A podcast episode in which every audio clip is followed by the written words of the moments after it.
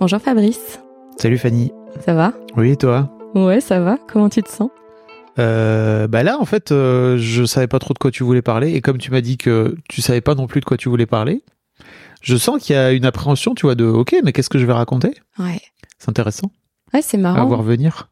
Cette appréhension qui est au final, bah ouais, parce que rien n'est sous contrôle. Oui. Et à la fois, on va laisser ton cœur prendre le contrôle, ce qui est quand même quelque chose que tu fais de manière assez euh, naturelle, je dirais, à minima pour les autres.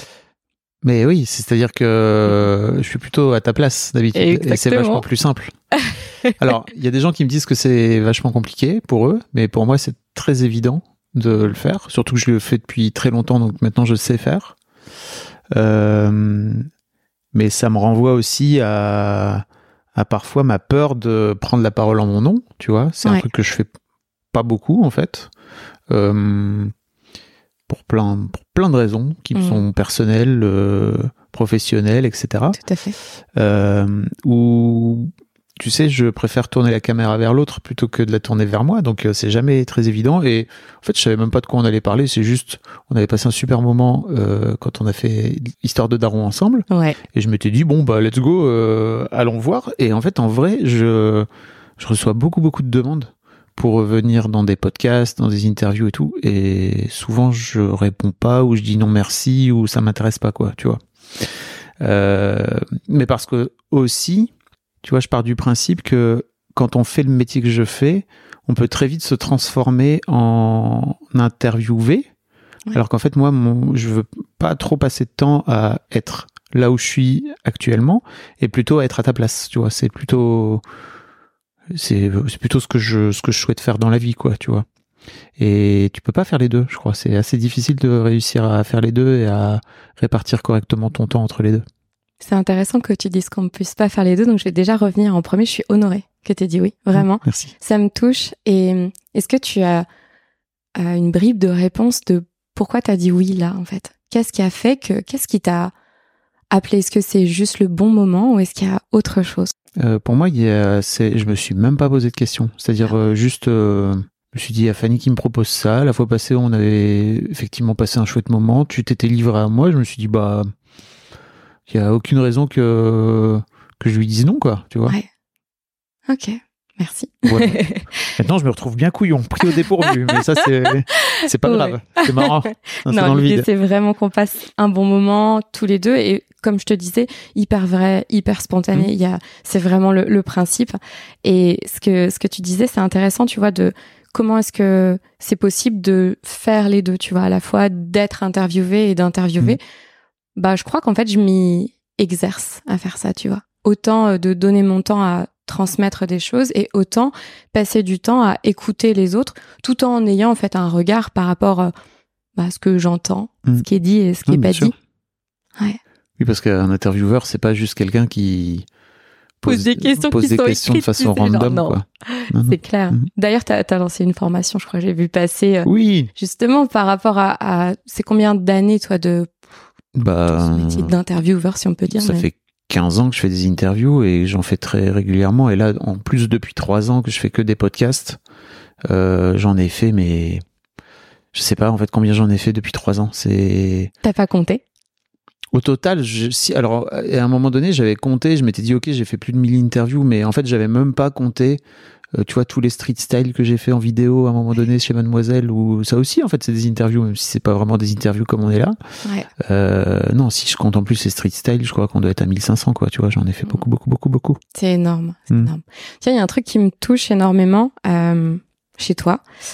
C'est ta capacité à te montrer vulnérable. Et je sais à quel point c'est difficile.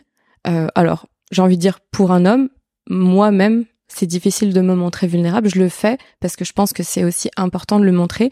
Mais tu vois, en étant femme, je me dis, ouais, mais Fanny, quand tu le montres, euh, c'est un peu facile. Enfin, limite, t'es attendue sur la vulnérabilité plus que Mm. sur de la force. Chez un homme, je trouve que c'est moins euh, attendu. Et euh, ça me touche toujours quand je te vois, les, les yeux larmoyants et tout sur les stories. oui et parfois je je, trouve ça... mets ouais. Ouais, et ben je trouve ça important Mm. de le faire. Parce que tu sais, tu peux l'écrire, mais un visuel, enfin, ça, ça te prend, Mm. quoi. Tu vois, tu te dis, eh, le gars, il est pas fake du tout, quoi. Mm. Il vit son truc. Même si on n'en doute pas, je pense qu'il y a des personnes qui ont besoin de, d'avoir un visuel et de se dire, il est vrai. Oh, moi aussi, j'ai le droit. Tu vois, comme une sorte de, tu, toi, tu t'y autorises, mais en le faisant, tu permets à des personnes de s'autoriser. Merci On la thérapie. Hein. Euh, clairement, c'est que, en fait, je crois que la première fois que j'ai posté une photo où j'étais en train de pleurer, euh, j'ai, en fait, à chaque fois que je poste une photo, j'allais dire même, à chaque fois que je poste une photo où je suis en train de pleurer, et j'en ai pas posté beaucoup, mais juste de temps en temps, je trouve ça cool quand ça me vient et que je trouve ça C'est naturel, sans pathos, voilà, oui, bien sûr. Bah ouais. euh, je perds 100, 150 abonnés en fait. C'est-à-dire que vraiment, il y a plein, de gens dingue. qui s'en vont. Mais après, je comprends. C'est-à-dire que peut-être euh, t'es dans tes transports, t'es dans ton métro, t'es euh, au boulot, euh, Mhm. t'as pas envie de voir un zozo qui est en train de pleurer. Et euh, en fait, s'il y a des mecs qui nous écoutent, j'ai juste envie de leur dire, moi, c'est un, c'est une vraie thérapie. Euh, d'avoir de me prendre en, en fait euh, je me prends en photo à chaque fois que je pleure ça fait des années que je me prends en photo à chaque fois que je pleure T'en as beaucoup de ces photos-là? et plus ça va, plus j'en ai en plus. C'est-à-dire que il y a, il y a un peu la, la vanne qui s'ouvre et Ouais. qui, qui, en fait, qui fait que désormais, euh, je suis touché euh, beaucoup plus facilement et, et euh, je sais que en tant que petit mec, on nous apprend pas à, à pleurer. Mhm. Euh, je crois qu'en plus, j'ai eu des parents qui m'ont un peu interdit de pleurer, tu vois. Et en fait, c'était d'autant plus simple que c'était que j'étais un mec. Euh, on en parlait avec, euh, avec ma fille. On a fait un épisode d'histoire de Daron là, justement où on parlait de ça. Et en fait, euh, elle me, elle m'a fait un putain de compliment au micro. Euh, elle me disait qu'elle était heureuse que dans notre relation, on- j'ai mis en place une sorte de safe space où je, elle, elle dit pas ça, mais en gros un endroit où elle peut s'exprimer et pleurer et que c'est pas un problème. Ouais. Parce que en fait quand elle était petite c'était pas le cas du tout et que j'ai été ce père qui lui disait en fait pleure pas pour une raison simple qui était en fait euh, je ne vais je n'arrive pas à gérer. Je sais pas gérer, mais c'est souvent gérer ça tes en propres fait. larmes. Bien sûr. donc s'il te plaît ne pleure pas. J'étais agacé je trouvais que ça criait trop fort. Euh, enfin tu vois il y avait tous les signaux qui m'emmerdaient en fait et que je et que je voulais pas gérer. Euh, là où aujourd'hui j'ai plus aucun problème à accueillir ses larmes et à et tu vois parfois euh, elle a elle a des crises d'angoisse à l'école au lycée Elle a quel âge? Elle a elle a 16 ans Mm. elle va avoir 17 là Mm. Euh, et en fait euh, elle m'appelle tu vois et elle est en train de chialer au téléphone et tout et tu vois à chaque fois je suis hyper chill je suis là oh bah ma grande qu'est-ce qu'il y a? En plus c'est cool parce qu'elle est bien entourée tu vois C'est déculpabilisant parce que c'est presque un état de fait. Enfin, genre, c'est ok, c'est normal en Oui. fait de pleurer, quoi. Ouais. Et, et en fait, je sais que c'est un peu plus compliqué du côté de sa mère et que c'est, en fait, euh, ça fait partie des trucs qu'elles vont avoir à régler, tu vois, dans les années à venir, qui est, euh, bah, je crois que elle la challenge beaucoup sa mère sur euh, sur ce sujet-là. Et ça va être intéressant pour les deux pour leur relation tu vois de voir un petit peu comment ça se comment ça évolue entre elles. Euh, en fait je me suis rendu compte que c'était génial de pleurer euh, et de se laisser toucher et de se laisser envahir, de se laisser Mhm. parfois submerger par les émotions, euh, parce que ça te rend vivant en fait, et que avant ça, même si au départ, franchement, c'est pas agréable parce que c'est vraiment très perturbant, que je- forcément je suis un mec, je suis né fin des années 70, donc j'ai grandi avec ce truc de t'es un bonhomme, faut pas pleurer, Ouais. etc. Là où je vois qu'aujourd'hui, il y a des parents qui laissent leurs petits garçons pleurer beaucoup plus facilement, etc. Donc il y a vraiment un truc qui a évolué là-dessus. Euh, mais moi, c'était pas le cas. Et, euh, et en fait, j'ai toujours un peu ce truc de faire en sorte de devenir le monde euh, et de l'incarner, tu vois, d'incarner le changement que tu as envie de voir dans le monde. Donc, je crois que la première fois que j'ai posté une photo, c'est quand je me suis fait laminer la gueule par un épisode de Queer Eye, euh, euh, le tout premier épisode de Queer Eye, qui m'a vraiment renvoyé dans mes très très loin, vraiment. Et hum, je crois un an et demi après le début de la thérapie, tu vois, où vraiment je me suis laissé happer par ce truc et je m'y attendais pas du tout et je me suis Mhm. laissé surprendre. Enfin, tu vois, vraiment, il y a eu ce truc euh, qu'aujourd'hui je vis euh, pas au quotidien mais presque, c'est-à-dire mais dès qu'il y a un truc que je peux regarder, que je peux lire, qui me touche, je me laisse, euh, je, je, franchement c'est le pont-levis est baissé, vous pouvez y aller quoi, tu vois, vraiment il y a aucun problème. Et autant seul que devant Ah oui. témoin, ça il y a pas de souci. Ah oui oui, Ouais. Vraiment. Ça, c'est ça qui est beau aussi parce que pleurer seul dans son coin, enfin moi je, je connais pas mal de sportifs, Mm. ils me disaient mais nous dans les vestiaires on pouvait pas pleurer, on allait s'enfermer dans les toilettes et on Mm. allait pleurer parce qu'on n'avait pas le droit de pleurer, c'était une faiblesse et c'est une chose tu vois de pleurer seul quand personne ne regarde et c'en est une autre de pleurer ouais, devant une personne parce que la la, la confiance et euh, la notion de sécurité tu vois que tu mets entre les mains de la personne en Mhm. premier c'est celle-ci et ensuite, après, j'imagine que c'est plus la confiance en toi et la sécurité à l'intérieur de toi. Oui. C'est-à-dire que vous en pensez ce que vous voulez. Ça vous renvoie euh, C'est à votre quoi problème à vous. Voilà, exactement. Et tu vois, j'ai vu Un il y a chemin. quelques années un docu qui s'appelle The Work, qui pas est pas, trop dispo en France, qui en fait qui raconte, euh, qui, qui suit quatre civils qui vont qui vont dans des groupes de parole d'hommes dans une prison de sécurité maximum aux États-Unis. Donc autant dire que les mecs. Ils ont un parcours de vie euh, où c'est des braquages, des kidnappings, il y en a qui ont tué, etc. Enfin, c'est vraiment des, des mecs qui se sont fait flinguer par la violence masculine, la violence patriarcale, la violence, et, et qui ont que ça à foutre de réfléchir à, à leurs méfaits, à ce qu'ils ont pu faire et à leur vie, quoi. Et, euh, et en gros, il y a, y a des parcours, il y a des cercles qui sont organisés où tu as des civils qui viennent et tu as des, t'as des prisonniers qui participent à ces groupes, euh, parfois pour la première fois, parfois qui sont là depuis très longtemps. T'as des mecs, c'est vraiment des, c'est c'est impressionnant à voir. Et euh, le la fois où il y a le premier civil qui pleure, t'as un des gars qui est vraiment une sorte tatoué. Enfin, tu, tu prends tout le cliché euh, Ouais. du, du gangster américain, tu l'as, quoi. Du biker en plus. Et qui lui dit Non, te cache pas, non, te cache pas. Genre, parce que le mec met tout de suite sa main dans sa tête et tout. Il dit Non, te cache pas. Redresse le torse. Euh, pleure. Laisse tes Mhm. larmes couler sur tes joues. Regarde les gens en face de toi. Genre, assume que tu es en train de pleurer. Ouais. Et c'est cool. Ça m'avait flingué sur le moment. Et en, fait, aujourd'hui, je je me cache plus. La Pour pleurer. puissance de ça, de ce que tu viens de dire? Waouh.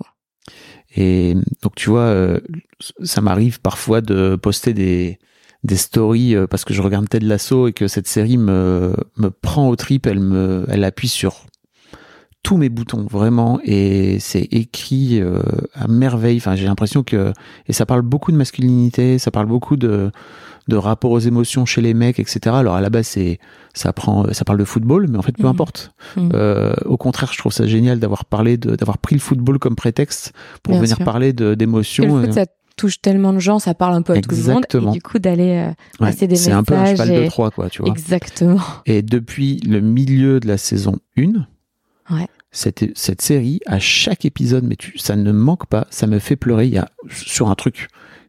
Vraiment, c'est très varié en plus, tu vois, c'est pas à Ouais. chaque fois le même truc et tout. Je pleure. Et c'est drôle parce que, en fait, à une période, euh, ça sortait le mercredi, et tous les mercredis, je prenais le TGV, et je me disais, bah, ok, je vais, je vais regarder dans le TGV. La première fois que j'ai regardé dans le TGV, je me suis mis à pleurer devant. Et c'est vrai que je me suis dit, putain, c'est vraiment chiant, t'es en face de toi, t'es dans un carré, tu sais, dans les Je trains et tout. Tout à fait. Et en fait, à la fin, j'en avais strictement rien à foutre. Là, tu vois, j'ai pris le TGV il y a pas très longtemps et je me suis mis à, à regarder Ted Lasso. Bien sûr, j'ai pleuré. En fait, je, rien à péter. J'étais juste en train de chialer mes grands. En plus, ça me fait vraiment, ça me fait pas sortir une larme. Ça vient me, ça vient m'appuyer sur des boutons qui me font vraiment sortir toutes les larmes. Et en fait, je le laisse, quoi. Et Mhm. ça fait tellement du bien. Et ouais, en fait, les gens, ils me regardent euh, bizarre et tout. J'en ai même rien à foutre, quoi. Non, mais c'est clair. C'est leur souci. C'est clair. Et tu dirais que c'est quoi euh, Enfin, est-ce qu'il y a eu un élément, euh, tu vois, un élément déclencheur qui a fait que t'as- t'es passé Parce que du coup, c'est pas d'être devenu père, puisque tu me disais que ta fille aînée notamment, elle t'avait euh, connu euh, où t'étais plus dur et on, on doit pas Mhm. montrer les émotions, etc. Est-ce qu'il y a un élément ou une période ou quelque chose qui a fait que tu t'es reconnecté à, à ce que tu es? Parce Ouais. que moi je, je pense que c'est que tu te reconnectes en fait à ton Bah oui. à ta sensibilité et Et tu vois, la naissance, enfin, les deux naissances de mes filles, euh, euh, c'était, j'étais en plein dedans, quoi. J'ai pleuré, mais Mm. comme j'ai jamais pleuré. Et surtout la première parce que j'étais vraiment surpris, c'est-à-dire que, tu vois, je m'étais vraiment préparé. Mhm. C'est-à-dire que j'avais suivi euh, toutes les préparations à l'accouchement. T'avais tout bien contrôlé. Hein. Voilà, tout le contrôle dans la tête, c'était ok et tout. Ouais. Euh, mais je ne m'attendais pas, alors déjà à, à souffrir par procuration comme j'ai souffert en voyant ma femme souffrir. Mhm. C'était vraiment trop dur pour moi. Et ça, je m'y attendais pas. Vraiment, j'étais pas prêt. Et en fait, quand ma fille est née, mais je me suis, mais déjà, on savait pas que c'était une fille, donc euh, on Wow. connaissait pas, on savait ouais. pas le genre, le, le sexe de, no- de notre enfant. Donc il y avait aussi cette- cet élément de surprise là. Je me suis, mais alors, mais je me suis, mais je, je ne sais même plus en fait. C'est juste, euh, j'ai pleuré pendant des heures.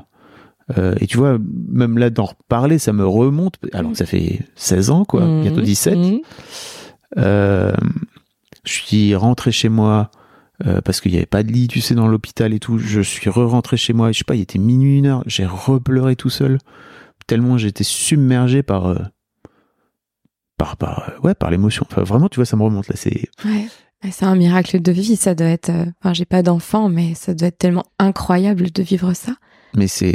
Et à la fois, ça te permettait de sortir tes larmes avec un prétexte qui était incroyable, peut-être Ouais. aussi. Et tu vois, il y a eu aussi ce truc où, je sais pas, j'étais tellement dans un état second que je me suis vu euh, relié à mes ancêtres. Enfin, vraiment, j'ai Wow. eu des. Wow, magnifique. J'ai eu des flashs Ah ouais. chelou Ouais, que ouais, j'avais pas, voilà que j'ai expérimenté plus tard euh, dans tu vois des moments de méditation dans des où tu sens qu'il y a des trucs t'as des flashs qui te viennent euh, euh, mais là pour la c'était vraiment la première fois. Après le vrai déclencheur ça a été la thérapie en fait où je me suis retrouvé en thérapie euh, fin 2016 euh, où tout le travail avec la psy ça a été de me reconnecter à mes émotions. Euh, parce qu'elle m'a dit, euh, en fait, euh, tu as fait en sorte toute ta vie de mettre, de construire une superbe digue pour pas faire en sorte que ça déborde. Euh, et euh, en fait, euh, toute ta life, t'as passé ton temps à calfeutrer et à, et à boucher les petits trous parce qu'en fait, les émotions sortaient et tout, et t'avais besoin de juste faire en sorte que ça sorte le moins possible. Et en fait, là, tu viens de te prendre un tsunami en pleine gueule et ta, ta digue, elle a sauté et t'es incapable de comprendre ce qui se passe. Euh, donc ça a été euh, énormément de travail sur euh, sur la de, de, de méditation et en fait moins de méditation plus que de, de prendre conscience des choses parce que la méditation aide à ça. vraiment. ouais. Euh, mais en fait, je sais aussi que on a tendance dans les médias et tout à raconter, enfin tu vois, à raconter plein de bullshit sur la méditation. En fait, vous pouvez être dans un moment de méditation et de conscience en faisant n'importe quoi, Bien en sûr. mangeant. Euh, si vous faites du macramé, que vous adorez ça, et que vous êtes dedans, ben en fait, ça aussi, c'est un moment de méditation. Ma fille, là, elle adore faire des trucs avec des perles, là où tu sais, elle a Ouais. des petites perles, elle oblige, ça l'oblige à se concentrer, etc. En fait, ça aussi, elle est, en- elle, est- elle dedans. Ouais. Euh, moi, ce que j'adore faire, c'est marcher dans les rues de Paris et regarder les, les immeubles, Hmm. de haut des immeubles. Hmm. Et euh, ça, typiquement, je suis, je suis vraiment dedans. Et en fait, vraiment de, de, de se reconnecter à ce que je suis en train de vivre à ce moment-là. Et petit à petit, mais ça a pris du temps, hein, c'est, ça a pris des années, petit à petit à ouvrir.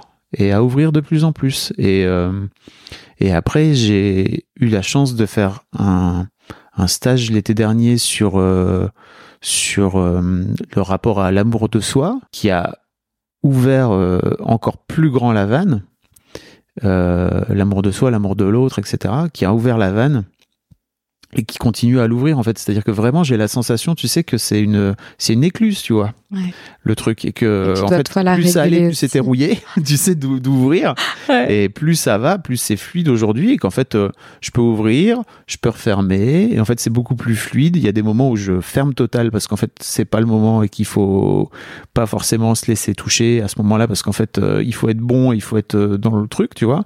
Et notamment quand je fais des interviews, tu vois, parfois Mhm. c'est que c'est c'est dur aussi où je peux me retrouver happé dans les émotions. Et ça m'est arrivé euh, il y a quelques mois, tu vois, où le mec était en train de me raconter une histoire et qu'en fait euh, j'étais juste en train de me laisser aspirer par son récit euh, et j'étais plus bon. C'est-à-dire que juste euh, j'étais pas du tout à ma place euh, d'intervieweur où tu peux très bien te laisser toucher parce que la personne te raconte et connecter avec lui, mais là moi j'étais juste en train d'être en c'était c'était trop d'empathie c'est-à-dire que juste j'étais j'étais plus fonctionnel en tant qu'intervieweur tu vois Mhm. alors j'ai pas pleuré etc mais juste j'étais plus dans le truc Ouais, je comprends. donc euh, tu vois j'arrive aujourd'hui à à retrouver un peu une forme de flexibilité par rapport à ça et de me laisser toucher quand il faut de moi me laisser toucher quand il faut moins euh, et surtout de de me sentir euh, de me sentir ouvrir en fait tu vois c'est à dire que vraiment pour moi tu vois par exemple dans l'épisode de Ted Lasso de la semaine passée là euh, j'étais en train de j'étais en train de faire autre chose en regardant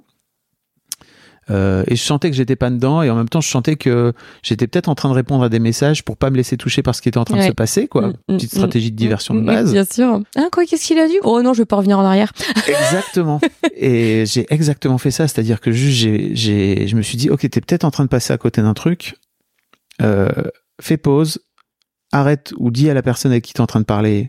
Ok, je, je, je te fais signe quand, quand j'ai terminé, je suis en train de terminer un truc.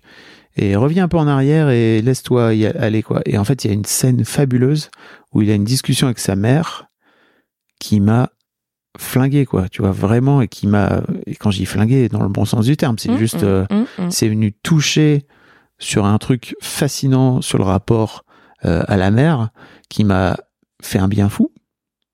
Euh, et donc tu vois ouais typiquement je suis en- je- aujourd'hui je suis en train de j'arrive à, un- à un stade où je suis capable de voir les, les les trucs que mon cerveau peut faire pour faire en sorte de pas de Ouais. pas y aller quoi tu vois bon et je dis ça mais si ça tombe dans trois ans j'aurai encore euh, avancé et Tu auras encore avancé, c'est c'est sûr et certain, quoi. c'est Mm. sûr. On est vraiment sur un, bah, on en parlait juste avant en off, mais sur un mécanisme en tout cas de, on se dépouille de plein de choses, on va de plus en plus profond au fur et à mesure aussi de, bah, de notre euh, readytude. Est-ce qu'on Ouais. est prêt en fait? Parce que exactement clairement, c'est, je pense qu'il y a un choix, il y a une volonté de je suis prêt. Tu vois, tu disais, tu as entamé cette thérapie il y a un peu plus de six ans, du coup. À ce moment-là, tu te sentais prêt? C'était le moment. Oui. Ouais. Et, et c'est ça qui est intéressant. C'est que on sait tous que de toute façon, on a des casseroles et qu'on se les traîne et il n'y a pas de souci, tu vois. y a- C'est beau, moi je trouve ça beau parce que c'est de la matière à brûler et Mhm. c'est ce qui nous permet de partir un peu en bas pour remonter, donc Mhm. euh, c'est chouette. Mais il y a vraiment ce moment où est-ce que je suis prêt? Parce que sinon ça marche pas. J'ai vu beaucoup de gens aller euh, voir des psys ou quoi que ce soit, mais tu sais, on- c'est pas vraiment leur volonté oui propre. ils y vont parce et mettre se en disent place, Mm. bah ouais, ils mettent en place des petits stratagèmes et au final, euh, ça, ça, fait le job euh, un petit peu, disons qu'ils sont prêts à ce niveau-là, donc ils reçoivent ce niveau-là. Mais euh, mais c'est, ouais, je pense que quand on se fait accompagner, il faut vraiment être prêt. Et ce qui est intéressant dans ce que tu m'as partagé, ce que j'entends, euh, j'entends euh, à la fois, tu sais, le côté, euh, il y avait beaucoup beaucoup d'émotions qui étaient pas forcément qui ne filtraient pas. Ensuite, il y en a eu beaucoup qu'on filtrait. Et là, comme une sorte de, tu vois, tu mets ta, tu places ta jauge pour savoir quand est-ce que c'est safe aussi Mm. d'ouvrir et quand est-ce que c'est aussi la juste posture Ouais. d'ouvrir. Parce qu'il y a aussi une question de ouais, juste posture. Ouais. Et, euh, et ça, c'est ça, c'est très intéressant.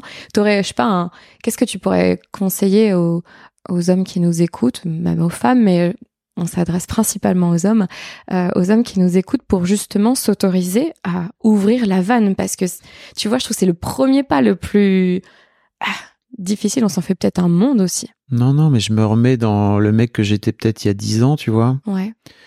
Et en fait, ça me cassait les couilles, les mecs qui donnaient des. Et en fait, je les voyais comme des. Euh...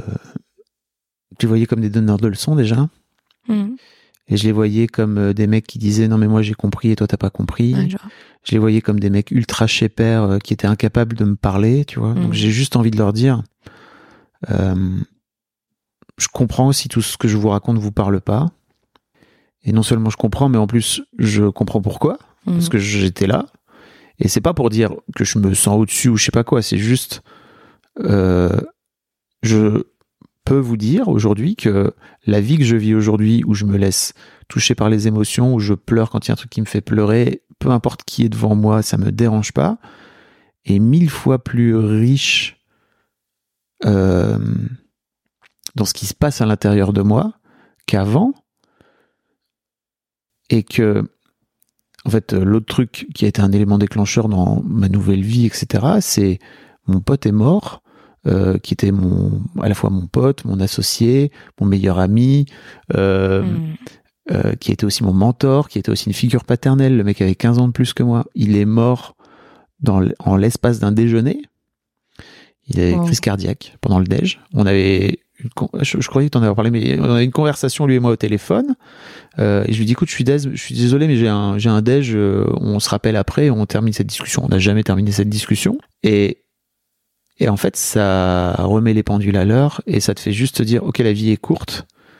Euh, et en fait, je sais moi aujourd'hui que ce que je m'autorise à vivre en pleurant devant devant Mhm. Ted Lasso ou Mhm. en pleurant devant mes filles ou en laissant mes filles pleurer comme elles souhaitent pleurer ou je sais pas en fait peu importe euh, en m'ouvrant aussi à, à l'amour de quelqu'un qui Mhm. qui souhaite m'aimer qui veut m'aimer c'est en fait c'est d'autant plus riche que la vie peut s'arrêter comme ça quoi. Ça peut vraiment s'arrêter du jour au lendemain d'une minute à l'autre d'une heure sur l'autre et d'une minute à l'autre. Euh, c'est quoi la vie que vous avez envie de mener en fait? C'est quoi la vie que vous avez envie de vivre? Parce qu'on en a qu'une et que en tout cas jusqu'à la preuve du contraire Mhm. et que euh, en fait ce temps-là est limité. Et je crois vraiment que ça m'a fait prendre conscience de ça tu vois qui est ok en fait c'est quoi aujourd'hui les trucs qui me gonflent et que j'ai plus envie de vivre?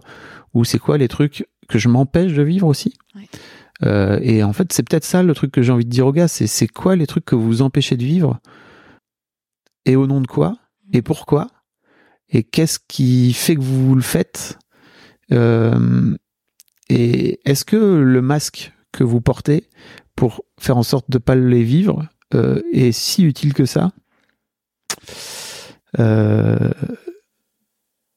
C'est vraiment des bonnes questions à se poser. Euh, vraiment. Parce que, euh, en fait, euh, le patriarcat flingue les meufs, mais le patriarcat flingue aussi les mecs. Alors, les meufs sont beaucoup plus flinguées que le pa- par le patriarcat que les mecs. Mais ça n'empêche pas que, en fait, les mecs, euh, Bien sûr. Il y a des conséquences. les mecs souffrent. Euh, et tu vois, je suis dans un cercle de mecs Mhm. qu'on a monté il y a quelques mois avec euh, auquel j'ai eu la chance de pouvoir participer. Et c'est vraiment génial de voir euh, quand la parole entre mecs se libère. Par exemple, c'est quoi les discussions que vous vous empêchez d'avoir avec vos amis? Euh, Voilà. Et encore une fois, je veux pas. Si je passe pour un donneur de leçons, désolé, c'est pas du tout mon objectif. Non, mais c'est un partage plus d'expérience là que tu nous mais euh, je, je, je ne veux pas être dans cette posture, tu vois, je, de, de, de mec qui va vous expliquer comment faire pour mieux aimer, etc. C'est pas du tout ça le truc, c'est vraiment. euh, euh, je viens de là et je crois que vraiment pendant 40 ans, je me suis empêché de vivre pleinement les émotions que j'étais en train de vivre. J'étais un petit garçon qui était plein d'émotions et je m'en souviens très bien. Et en fait, je me souviens très bien que mes parents ont tout fait pour que ça sorte le moins possible et je leur en veux même pas. C'est juste. euh, Ils je avaient pas les codes. Ils avaient... je ouais, comprends ouais, dans leur vie, franchement. Euh, et je me souviens très bien qu'il y avait plein de trucs que je trouvais pas normal. Tu vois, j'étais ce petit garçon qui pleurait euh, devant des films et en fait qui se cachait derrière le canapé pour. j'avais trouvé une place entre le canapé et le mur pour me cacher quand je pleurais en fait, tu vois. Et, et en fait aujourd'hui, je, mais je regrette. Bah, je regrette. Je, je, je, je suis tellement triste par rapport au petit moi, tu vois, qui avait Mm. 5-6 ans et qui était en train de pleurer quand il vivait un truc dur dans un film et tout, que j'ai juste envie de, de dire à tous les gars, mais en fait, faites-le, quoi, tu vois, c'est pas, grave. Mhm. Et les petits garçons qui s'empêchent de le faire aujourd'hui, j'ai juste envie d'accueillir ça, tu vois, aujourd'hui, euh, des petits garçons qui sont autour de moi, j'ai juste envie de leur dire, non, mais t'inquiète, et en fait, de pleurer si j'ai envie de pleurer quand, quand ils sont avec moi. Ils me regardent avec des gros yeux en disant Qu'est-ce qu'il est en train de foutre le gars? Je suis là, ça. T'inquiète, c'est cool, je suis en train de pleurer, c'est trop bien. Ouais. Et comme les enfants, de toute façon, font ce que nous, on fait et Oui. pas ce qu'on leur dit de faire, Oui. en faisant le contraire. Oui. C'est, c'est, ouais, lead Ah, by example. Mm. Ce qui, est, euh, ce qui me vient, et je me, je me trompe peut-être complètement, mais ce qui là m'est venu, c'est euh, finalement, est-ce que t'as, jusqu'à ce que toi, tu te reconnectes vraiment à ton identité, est-ce que finalement ton, pas ton subterfuge, mais en tout cas ton, ton mécanisme pour quand même vivre des émotions sans les ressentir directement, c'était pas d'être au contact avec des femmes. Ça me fait me dire ça parce que t'as bossé chez Mademoiselle, j'imagine qu'il y avait beaucoup de femmes. Mm. T'as eu deux filles, Mm. parce qu'il n'y a pas de hasard non plus, tu vois. Et je me dis, est-ce que par procuration, d'une certaine manière, la présence féminine te permettait euh, d'accéder à ces émotions, à ce monde assez profond, Mm. sans forcément les vivre dans le sens ressentir? Il y a plein de choses euh, du fait que, que je me suis plutôt que je suis plutôt allé vers des femmes en fait et que l'univers féminin m'a toujours plus ou moins intéressé. Euh, le premier truc, c'était le rejet de la violence des hommes, Ouais. parce que j'ai été harcelé quand j'étais au collège et que en fait euh, par, par ma bande de potes en plus, tu vois, donc c'était dur. Chaud. Et tu vois, j'ai un podcast euh, Histoire de mecs là où je Ouais. reçois des mecs et il y a pas mal de mecs qui m'ont dit que ils avaient eux-mêmes été victimes de la violence des hommes, quoi, tu vois. Euh, parce que dès qu'il y a trop de féminin dans un homme, euh, le masculin a plutôt tendance à vouloir l'écrabouiller, quoi. Ouais, Parce que ça le met mal face à son propre déséquilibre. Oui. Donc, vaut mieux faire taire ça.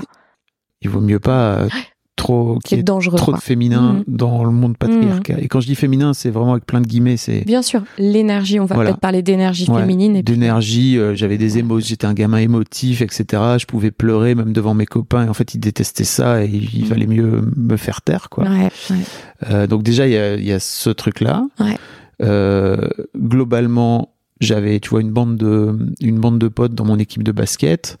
Et je m'entendais super bien avec eux, mais il y avait aussi un truc que ça nourrissait pas, tu vois, Mhm. avec ces potes-là, où c'était plus compliqué de parler avec eux. Et effectivement, en fait, assez rapidement, j'ai découvert euh, euh, l'univers féminin, euh, notamment chez Pimki, où j'ai bossé avant de lancer Mademoiselle. Et en fait, j'ai adoré la variété de sujets qu'il pouvait y avoir. Euh, j'ai adoré qu'il y avait une forme de... euh, Enfin, en fait, globalement, c'est c'était un truc qui me correspondait beaucoup mieux, tu vois. Euh, tout en, j'avais pas l'impression non plus d'être une meuf quand je faisais ça, tu vois, à Ouais, l'époque, ouais, etc. ouais, ouais. Et donc ouais, petit à petit en fait, euh, mais ouais, t'as sans doute raison. Il y avait sans doute un truc où c'était plus simple de parler avec elle, etc. Aujourd'hui, avec le recul, je sais qu'il y avait un truc d'ego aussi un peu mal placé, qui était euh, une forme de vouloir sauver euh, les femmes en mode chevalier blanc, etc. Euh, et quand j'ai creusé encore un peu plus, il y avait aussi la volonté de sauver ma propre mère, de sauver mes filles d'abord. Ouais. Parce que j'ai eu des filles euh, quasiment en même temps que, le, que la création de Mademoiselle, et je me suis rendu compte à quel point euh, leur genre, on les, on, les, on les ramenait à leur genre, mais vraiment des quelques semaines en fait, c'était horrible, Mm. et je comprenais pas pourquoi. Mhm. Euh, donc d'abord de sauver mes filles, puis après de sauver ma mère de sa propre mère qui était violente avec elle. Donc bon, après quand tu creuses, tu te dis ok, il y, a- il y avait un truc aussi d'ego qui était peut-être mal aligné. Euh, mais ouais, voilà, c'était un peu un mix de tout ça en fait. Ça t'a mis en mouvement, en fait, dans tous les cas. Parce que ce qui est le plus dur, je crois, c'est que quand on monte en niveau de conscience et qu'on regarde en arrière, c'est pour ça que tout à l'heure tu disais, je regrette. Ah non, en fait, je regarde pas vraiment, mais forcément, on- quand on regarde en arrière, on se dit, ah, j'aurais pu faire différemment, etc. Mais avec le niveau de conscience de l'époque, t'as juste fait de ton mieux Ouais, avec euh, ce que tu pouvais, tu vois. C'est- ouais, c'est plutôt c'est plutôt de la compassion et de la gratitude, tu Ouais. vois, envers le, le petit Fab. Ouais, j'adore. Hmm. Aujourd'hui, euh, tu dirais qu'il y a plus euh, d'hommes ou plus de femmes qui sont autour de toi globalement, pas forcément dans ton cercle privé ou quoi, mais globalement, est-ce que tu as rééquilibré ça justement, homme-femme? Non. Et c'est dur à faire. Ouais. Et tu vois, l'idée de se retrouver dans ce cercle d'hommes fait partie de, cette, euh, de ce mouvement Ouais. où j'ai envie de remettre des hommes autour de moi. Euh, où tu vois, par exemple, euh, j'ai jamais vraiment réussi à retrouver euh, une bande de potes avec qui jouer au basket. Tu vois, c'est c'est un truc qui est compliqué.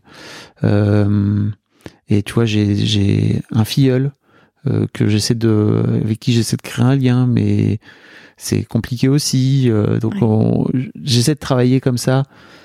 Et en fait, c'était marrant parce que le fait d'avoir lancé Histoire de Daron euh, à l'époque où j'étais encore chez Mademoiselle, il y avait aussi ce truc, tu vois, de vouloir recréer des liens avec des hommes et de pouvoir peut-être euh, aider les hommes à s'ouvrir un peu plus, quoi, tu vois.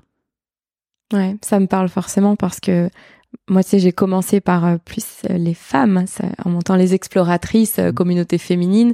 Je guérissais la relation à moi, la relation à ma mère, la propre relation de ma mère à elle-même et à sa mère, euh, ma relation aux autres femmes. Et puis, une fois que j'ai fait ça, je me suis dit, mais il y a quoi pour les hommes, en fait?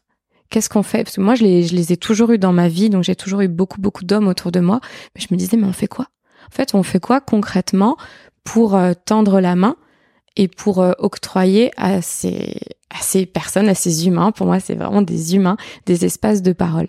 Et je trouve ça incroyable, les cercles de parole entre hommes, il y en a pas beaucoup, mais au moins c'est en train de se développer. Ça, se crée. Ça, se crée. Et les mecs n'attendent que ça, en plus. Ouais.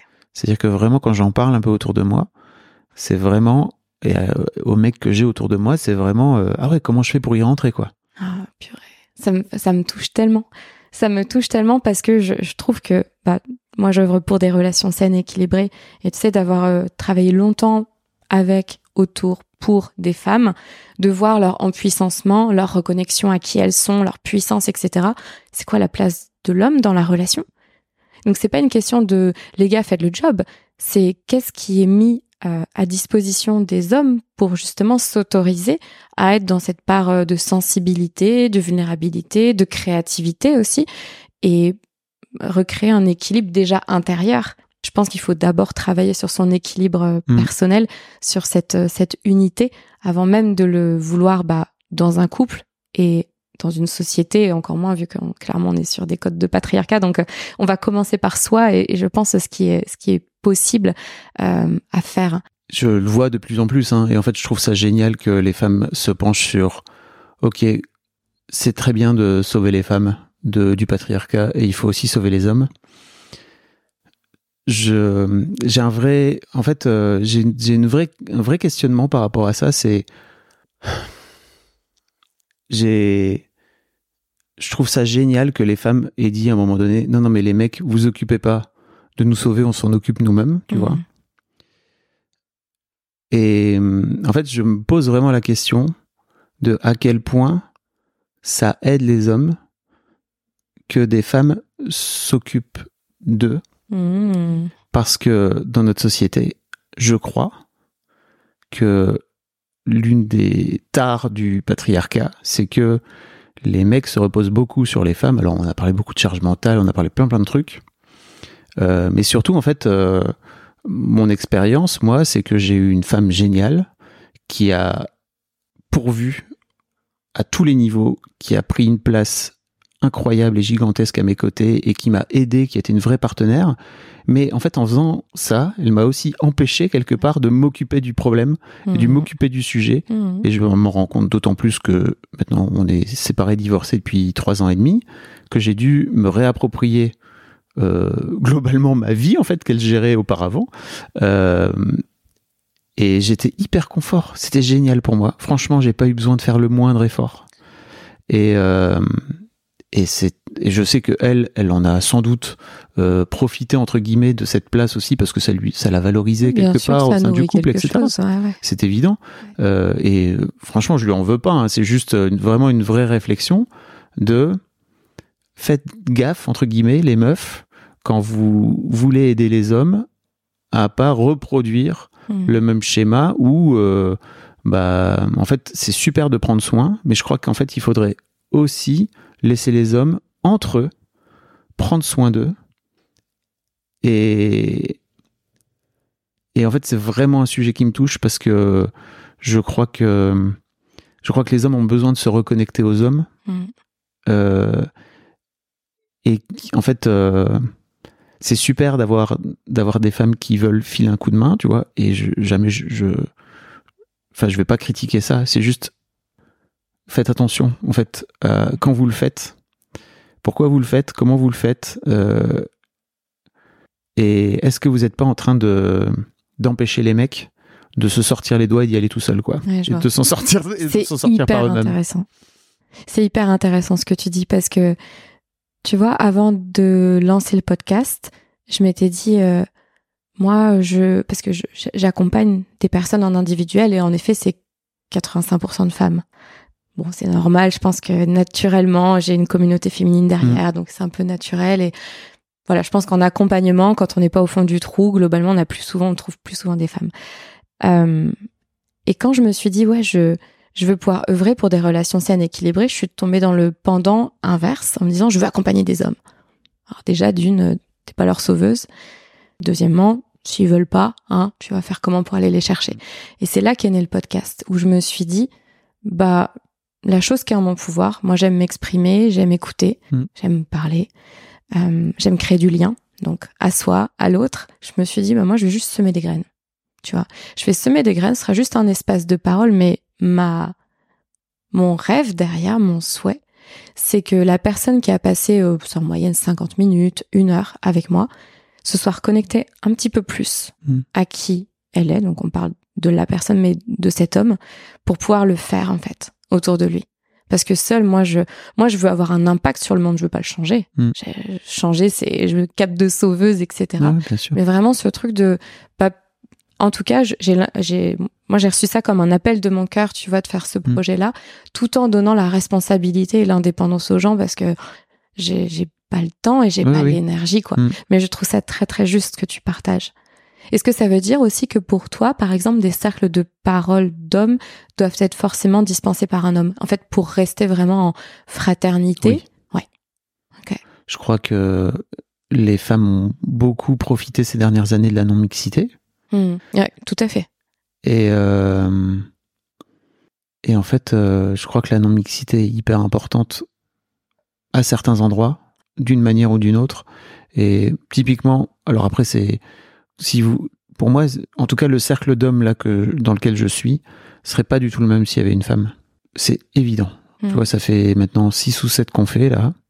Ce- C'est sûr et certain qu'en fait, ça serait pas du tout le la même chose, tu vois. Ouais. Et, et tant mieux, tu vois. Et après, ça veut pas dire que il faut pas qu'on qu'on retourne en mixité parfois, quoi. Mais c'est pas c'est pas les mêmes cercles pour moi. Et en termes de profil de personnes qui vont dans ces cercles, est-ce que tu retrouves un type de profil? Écoute, c'est des là en tout cas dans ce cercle, c'est des mecs qui ont entre 30 30 35 et 60 ans. Ouais. Euh, ce qui manque un peu à mon sens, c'est vraiment des genre vraiment des 15 ans Mmh, Ouais, des- et des 20 30. Tu vois. d'accord. Euh, et on a plutôt des 40, 50, 60 ans Ouais. que des 30, que des euh, 30, 40 si tu veux. tu vois. D'accord. Ouais. Mais ouais, ouais, je, enfin, en tout cas, si, euh, si je faisais un cercle, et je vais peut-être en faire un, tu vois, euh, je crois que j'essaierais de, de faire un, un panel beaucoup plus large. Voilà. Mais ce serait tellement intéressant en plus d'avoir des ados Bah ouais. qui se racontent, euh, des euh, jeunes professionnels, etc. Sachant qu'en plus, euh, en, en numérologie, 27 ans, c'est la fin d'un de trois cycles de 9 ans. C'est la fin de la construction du nous, donc qui je suis par rapport à mes parents Mm. et par rapport aux autres. Et euh, 27-54 ans, c'est la construction du jeu. La construction individuelle. Donc, euh, je trouve que cette tranche des 20-30 ans, justement, elle serait hyper intéressante aussi. Là où on les retrouve beaucoup plus chez les femmes. Un peu plus jeunes, tu vois, c'est un petit Bah peu plus oui. jeune chez les femmes. Bien sûr que c'est plus jeune chez les femmes parce que, On est plus rapide, c'est ça bah oui, et puis vous- en fait, pour moi, il y a aussi ce truc où vous êtes aussi beaucoup plus confronté à la violence du patriarcat, en fait, et, et ça, et ça abîme, et ça blesse, et ça tue, et ça, enfin, tu vois, et ça, et ça insulte, et ça humilie, et tout, le patriarcat est horrible envers vous, en fait.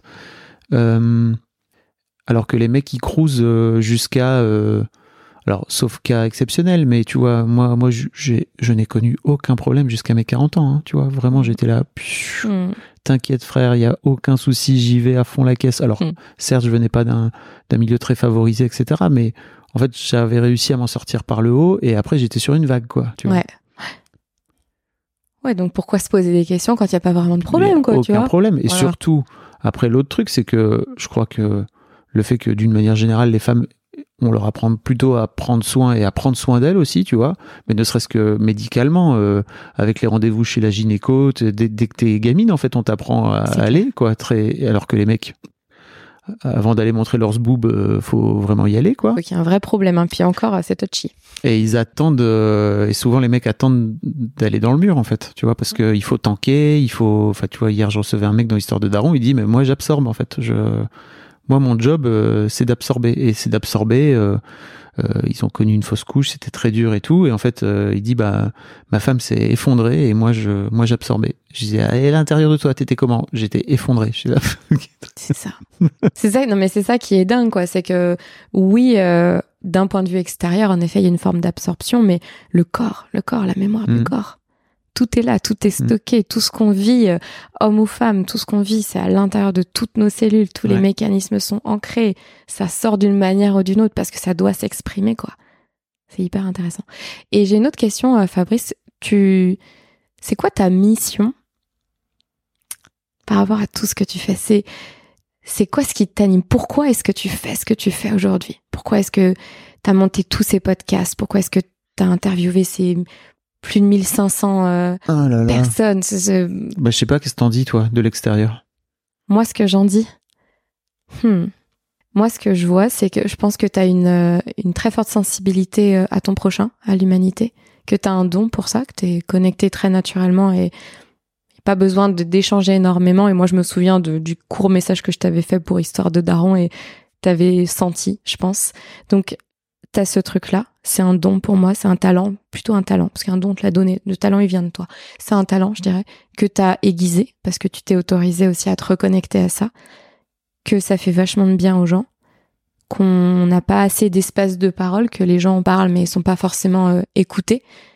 Et je pense que tu, tu te guéris de ce que toi, t'as pas pu exprimer et tu permets aux autres de le faire. Et plus tu le fais, et plus ça touche en fait euh, et Mm. ça vient tu vois des j'aime bien dire semer des graines parce que c'est Mm. ça pour moi que ça fait tu vois.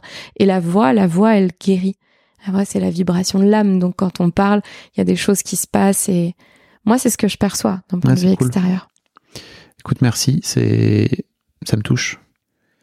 Euh, après, l'autre truc, tu vois, pour moi, il y a ce truc euh, de tabou aussi, ce truc de tabou et d'injustice, en fait, tu vois, qui est, qui est dur, qui est dur pour moi. Et tu vois, par exemple, quand j'ai découvert mon rapport à l'argent, que j'ai découvert le le rapport que j'avais à l'argent qui était tout pété, etc. et J'ai commencé à en parler autour de moi. Je me suis rendu compte à quel point c'était un tabou pour tout le monde, et je me suis dit, un tabou, bien sûr très bien. trop bien vais go Et tu vois, Mademoiselle a, a beaucoup œuvré aussi euh, pour, euh, pour la libération de la parole autour du sexe aussi. Je l'avais dans la tête. C'est bien on est très connectés en fait. J'ai pas besoin de poser les questions c'est Tu cool. vois, l'une de mes, l'une de mes grandes fiertés avec Mademoiselle, c'est vraiment la rubrique euh, sexo qui était, je trouve, géniale, où il y avait un, une, un franc-parler et une façon de dire les choses et d'appeler une bite une bite et une chatte une chatte, tu vois, euh, qui était, qui était cool. Et, euh, et je sais à quel point, en fait, euh, Mad a, été précurseur, en fait, tu vois, sur ce sujet-là et a aidé, et notamment, tu vois, il y, a dans le il y avait un forum où il y avait les plus jeunes qui venaient demander des conseils Mm. aux meufs un peu plus expérimentées, etc. Et donc il y avait aussi de la passation, il y avait de la transmission, et il y avait aussi une forme de...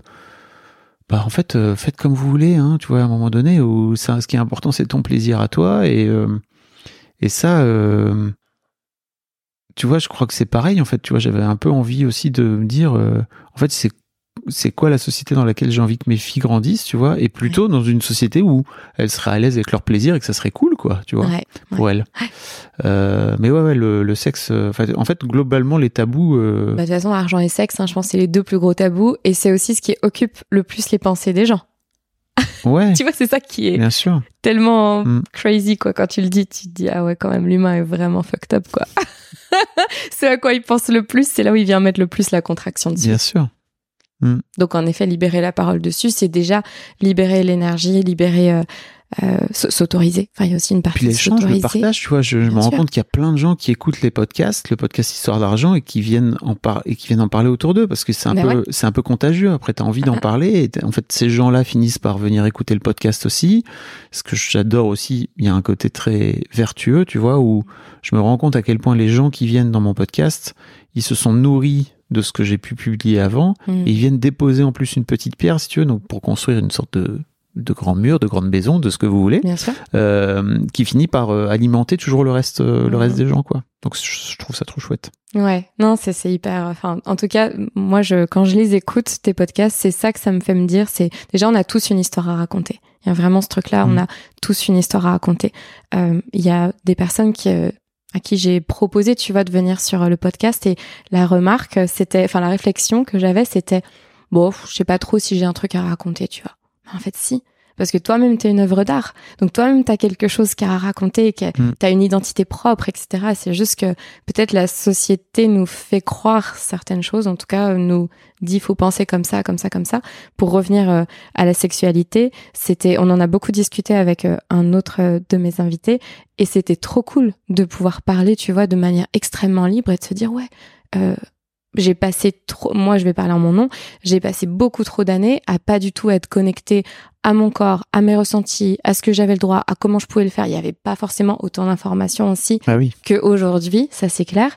Et je me dis, je trouve ça chouette, tu vois, pour les générations qui arrivent, de d'avoir des espaces où tu peux te renseigner. C'est pas le porno hein, qui t'apprend ta sexualité, Ah, clairement clairement, pas. pas. Euh, et, et on sait qu'on a été euh, éduqué là-dedans Mm. euh, sur notre sexualité, mon Dieu, quoi. Euh, et je trouve ça chouette d'entendre aussi des hommes, tu vois, qui se reconnectent bah, au plaisir de la femme, à repenser différemment leur sexualité, et des femmes qui s'autorisent à se dire, euh, bah voilà, c'est ça mon plaisir. J'ai envie de ça à ouvrir.